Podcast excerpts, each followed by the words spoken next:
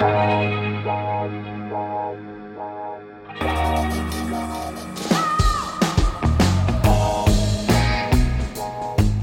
à lire, un podcast de Bernard Poirette.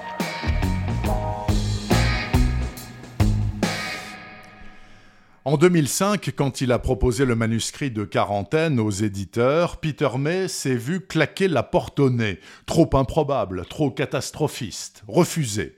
Le texte a donc dormi 15 ans dans un tiroir, puis est venu le Covid-19. Évidemment, Quarantaine est aujourd'hui en cours de publication dans le monde entier, et ce n'est que justice car c'est un excellent roman criminel et apocalyptique. De quoi s'agit-il? Ravagé par la grippe H5N1, responsable d'une abominable hécatombe, le Grand Londres est bouclé à triple tour. Confinement intégral et l'armée à chaque coin de rue, au barrage filtrant les très rares humains autorisés à circuler, Jack McNeil est du nombre. Il vit ses toutes dernières heures de travail avant la retraite comme inspecteur à la Metropolitan Police.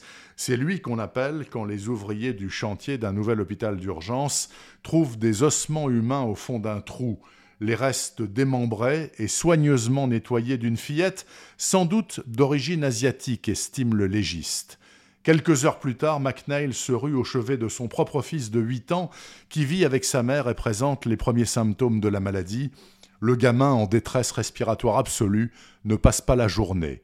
Pour lui, en souvenir de lui, le flic, en fin de course, se jure de résoudre le mystère de la petite fille assassinée. Enquête hallucinante entre le crématoire humain de Battersea, les barabières clandestins de Soho et l'île aux chiens, seul secteur sans virus de la capitale britannique, férocement défendu par des milices surarmées. Bien entendu, la mort atroce de la fillette est directement liée à la pandémie. Si ce mystère est éclairci, celui de la grippe meurtrière le sera aussi. La lecture de quarantaine en ces temps bien particuliers a une saveur évidemment singulière, pas celle du vécu, mais celle du possible. Peter May le dit lui-même, la situation actuelle pourrait être bien pire encore. La preuve implacable est dans Quarantaine de Peter May, c'est paru aux éditions du Rouergue, dans la collection Noire. Retrouvez le podcast C'est à lire avec Bernard Poirette sur toutes les plateformes de téléchargement. Et rendez-vous sur le site bernardpoirette.fr pour vous abonner à la newsletter et être informé dès qu'un nouvel épisode est publié. Suivez toute l'actualité du podcast C'est à lire sur les pages Facebook et Twitter de Bernard Poirette.